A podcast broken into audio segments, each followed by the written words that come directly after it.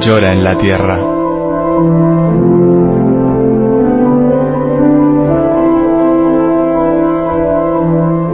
Un libro en el que Berenfried van Straten, el padre tocino, fundador de Ayuda a la Iglesia Necesitada, recoge su experiencia cara a cara con el dolor, la miseria, el hambre y la opresión a lo largo de toda la geografía del planeta.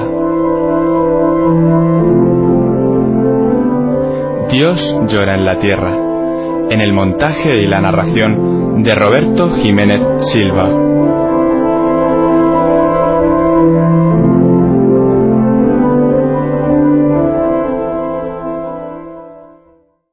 Capítulo 29 La confusión espiritual es grande. Mientras se habla de la reunificación de las iglesias, nuestra unidad interna se ve amenazada. La Iglesia católica está desgarrada. La crisis doctrinal y disciplinar es tan grande que nuestros obispos no son ya dueños de la situación. Hay reformadores presurosos que condenan ya a la Iglesia anterior a Juan XXIII. De modo que a este pontífice, que murió por la paz y por la unidad, se lo apropia un grupo y se utiliza su nombre como punto de discordia. Discordia que aviva Moscú. Por esto, Pravda escribía en 1963. Hoy día existen solamente dos grandes hombres del Estado. Khrushchev, que ha llevado a cabo la desestalinización, y el Papa Juan, que ha realizado la despachelización. Son muchos los católicos que han ingerido este veneno. Y al oponer Juan XXIII a Pío XII, oponen Cristo a Cristo, en vez de situar a Cristo frente a un mundo con el que Él no ha querido nunca reconciliarse. De este modo, se interpreta falsamente la bondad del Papa Juan. Así es como de la Pacem Interris se extrae la teoría de que la colaboración con el comunismo es oportuna, aunque ello no pueda deducirse ni de la letra ni del espíritu de la encíclica. Nos censuran que digamos que el comunismo es un sistema diabólico. Para nosotros, esta ideología está inspirada en el odio a Dios y es malvada hasta el tuétano. Nosotros creemos en la existencia del diablo y en sus infatigables insidias contra la Iglesia. El propio Satán, que ya entró una vez en Judas, puede también apoderarse de hombres, organizaciones y movimientos mundiales para proseguir su irreductible lucha contra Dios. ¿No se manifiesta acaso en el comunismo la orgullosa pretensión de Lucifer que quería fundar un paraíso en la tierra sin Dios? ¿Y no ha mentido acaso lo suficientemente este sistema como para justificar nuestro temor de que esté poseído por el mendaz por excelencia? ¿Y no deben atribuirse acaso sus tremendos éxitos a una mente satánica? Nosotros no somos partidarios de una cruzada contra el comunismo. Cristo amaba la paz. Comía con los pecadores y no se negó a que lo besara Judas. Por eso el Papa Juan estimó que no era cristiano rechazar el apretón de manos de un comunista. Los comunistas, aun siendo siervos de Satanás, tienen derecho a que nosotros respondamos al mal con el bien. En virtud del Evangelio, pueden esperar que, si nos abofetean una mejilla, nosotros les ofrezcamos la otra.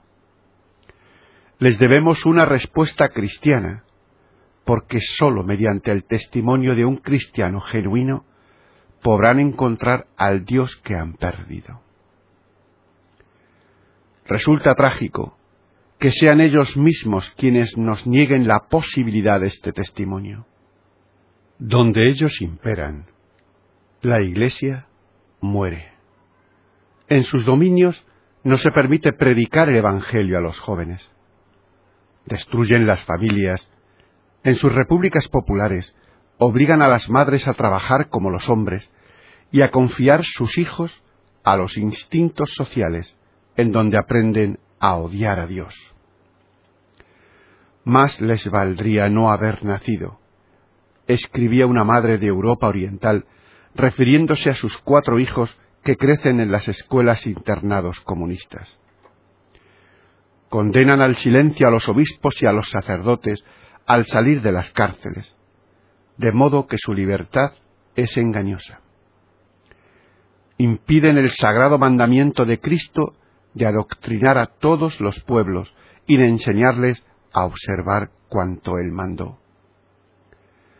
Por último, han apagado de tal modo la luz de Dios y sofocado su voz, que según las terribles palabras de Isaías, corremos el riesgo de no ver con los ojos, de no oír con los oídos y de no comprender con el corazón para que no se conviertan y Dios no les salve. Esto debe preocuparnos seriamente, porque también los comunistas son de Dios, y la luz que viene al mundo quiere resplandecer también en sus tinieblas. Esto solo podrá suceder si nosotros mismos volvemos a vivir un auténtico cristianismo que al otro lado del telón de acero han condenado a muerte. El contacto con el auténtico cristianismo debe dar luz y calor a los comunistas. Los turistas y los hombres de negocios deben llevarlo a Oriente. Pues en el este rojo, intelectuales y artistas se muestran fascinados por el ideal de la libertad. La rebelión espiritual contra el comunismo se extiende y no podrá ser sofocada. Se va bosquejando la posibilidad de que Dios no tenga necesidad de una guerra para destrucción apocalíptica de este sistema. Sin duda, entra en sus planes que esta vergüenza desaparezca por sí misma, que la naturaleza vuelva a hacer valer sus derechos, que los artífices del imperio rojo vean por sí mismos hasta qué punto su paraíso en un infierno en el que ellos mismos sufren el tormento del miedo, de la desesperación, de la desconfianza, del terror y del odio. Este proceso ya ha empezado. La rebelión de los jóvenes comunistas que han desenmascarado el engaño del comunismo está ya en marcha. Dado que en un régimen ateo Dios ha sido reducido al silencio y ha sido arrojado de la conciencia de muchos, esta rebelión no está sostenida por ideas religiosas, sino por ideas humanísticas. No obstante, en varios estratos de la población predomina una espontánea confianza en la Iglesia católica, pues ha sido la más valiente en resistir la agresión. Por ello, una colaboración de última hora con los comunistas haría que esta confianza se derrumbase. El porvenir de la Iglesia no está seguro en manos de los colaboracionistas. Los pastores débiles y los sacerdotes de la paz, que por el motivo que fuere se han puesto a las órdenes del opresor, sólo recogen odio y desprecio. Toda la confianza de los oprimidos se dirige hacia aquellos hombres inflexibles que sin dejar de amar a los pecadores han denunciado intrépidos el pecado del comunismo y en consecuencia se niegan a traicionar a los pobres a cambio de obtener una ventaja pasajera.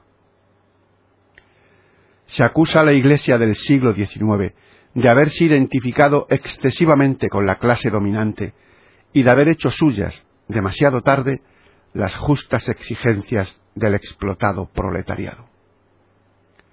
por lo cual perdió la confianza de los pobres. Hoy, sin embargo, al otro lado del telón de acero, la Iglesia ha sabido reconquistarla por haber rehusado inflexiblemente todo compromiso con un sistema que, al igual que el capitalismo, pisotea los derechos humanos. Está claro que la creciente simpatía hacia Roma estorba a la campaña antirreligiosa de los comunistas que se ven obligados a adoptar medidas. Dado que no consideran oportuno crear mártires, envían a Occidente a los molestos símbolos de la resistencia religiosa. Les conviene que Misenci, Beran o Lipchitz abandonen las repúblicas populares, pues a efectos propagandísticos tienen así la posibilidad de presentar a estos mártires como desertores y de explotar contra la Iglesia el sentido de soledad de los fieles que se quedan huérfanos. Además, humanizando las medidas antirreligiosas, quieren dar la impresión de que tales medidas han sido abolidas. Aquí está el engaño. Los obispos liberados, aun estando mejor desde el punto de vista humano, no son obispos libres. El hecho de que a un obispo se le impida gobernar su diócesis por estar prisionero en una cárcel, tras la verja de un jardín o en el exilio de Roma, no constituyen diferencia alguna para la Iglesia. No debemos dejarnos engañar. Todas las aparentes concesiones y todas las leyendas a propósito de una más blanda política del comunismo con respecto a la Iglesia no son, en efecto, otra cosa sino medios refinados para quebrar su resistencia, inducirla a una lenta capitulación, arrebatarle la confianza de los pobres y restablecer la autoridad de los dirigentes comunistas. La realidad es que la situación de la Iglesia perseguida no hace más que empeorar. Tenemos que decir con angustia y con dolor que los opresores comunistas están consiguiendo, cada vez con mayor éxito, transformar en un desierto el último resto del paraíso terrenal en el que el Señor podía aún moverse tranquilo. Puesto que no logran que las personas espiritualmente maduras y equilibradas permanezcan mucho tiempo fieles a esta tiranía, emprenden un gigantesco esfuerzo para corromper, por medios violentos y con astucia, a millones de niños indefensos y explotarlos al servicio del sistema. Dios ama a estos pequeños. La conmoción que puede sobrecogernos cuando vislumbramos en sus ojos un reflejo del paraíso perdido es bien pequeña si la comparamos con los que el Señor experimenta cuando ve reflejarse en sus almas inocentes la pureza de su propio ser. Son frescos como brotes de primavera y puros como el rocío de la mañana. Dios se complace en ellos. Por ello, Dios no quiere que se les prohíba a los niños, a los cuales pertenece el reino de los cielos, que se acerquen a Él. La mayor manifestación de afecto que el Maestro nos ha legado se refiere al niño desconocido que Él estrechó en sus brazos los amaba hasta tal punto que se identificó con ellos por medio de esta impresionante afirmación. Aquel que acoja a un niño como este en mi nombre, me acoge a mí. El Señor nos ordenó amar, respetar y cuidar a los niños con idéntico amor al que Él siente por nosotros. Quiere preservarlos de todo mal y asegurarles él mismo que no les sucederá ningún mal, pues son propiedad suya, inalienable. Por ello, en previsión de lo que corruptores sin conciencia pudieran hacer en el futuro a sus protegidos, dirigió al mundo aquellas tremendas palabras. Ay del que escandalizare a uno de estos pequeñuelos. Más le valdría atarse al cuello una piedra de molino y arrojarse al fondo del mar. Los hechos justifican el temor de que esta maldición pueda referirse a los ideólogos del comunismo, los cuales, con diabólica astucia, alejan de Dios a millones de niños inocentes y los sublevan contra Él. Ya es hora de que se deje de minimizar el peligro comunista. El sistema educativo soviético, arrogante declaración de guerra al Todopoderoso, aceptada y puesta en práctica en todo el orbe comunista, debería abrirnos los ojos. Mientras se albergan sueños de paz y reconciliación con todos los que se rebelan contra Dios, el demonio se afana febrilmente en destruir su reino en el corazón de los pequeñuelos. El Señor nos maldecirá si con nuestro silencio nos hacemos cómplices de tal delito. Pues en efecto, Él no puede admitir una coexistencia pacífica en la cual toda la juventud se le escamotea abusivamente. La Iglesia puede renunciar a los bienes temporales. Para evitar males mayores, puede tolerar en silencio la violación de sus bienes terrenos. Sabedora de las culpas y de los pecados de sus hijos, puede humillarse ante los déspotas, cuyas manos están manchadas con sangre inocente.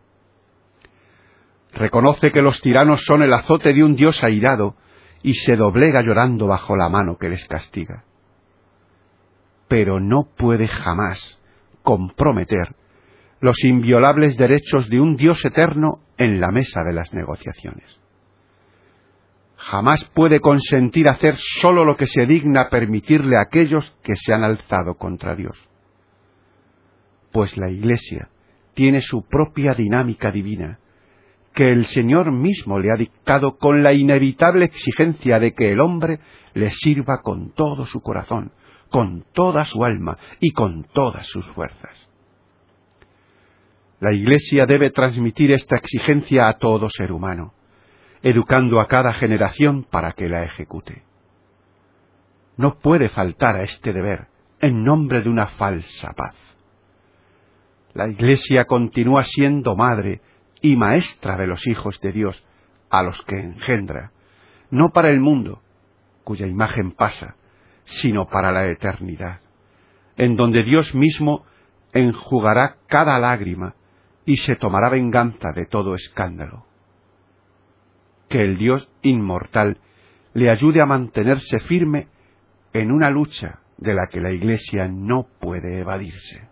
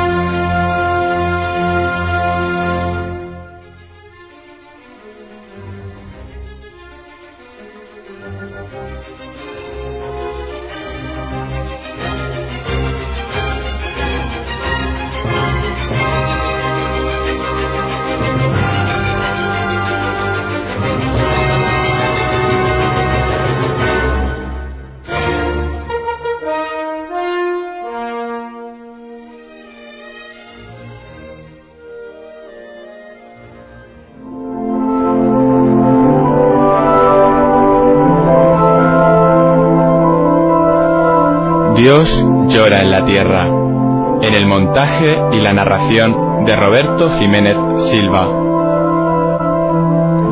Dios llora en la tierra. Si has escuchado estas palabras, no te quedes indiferente.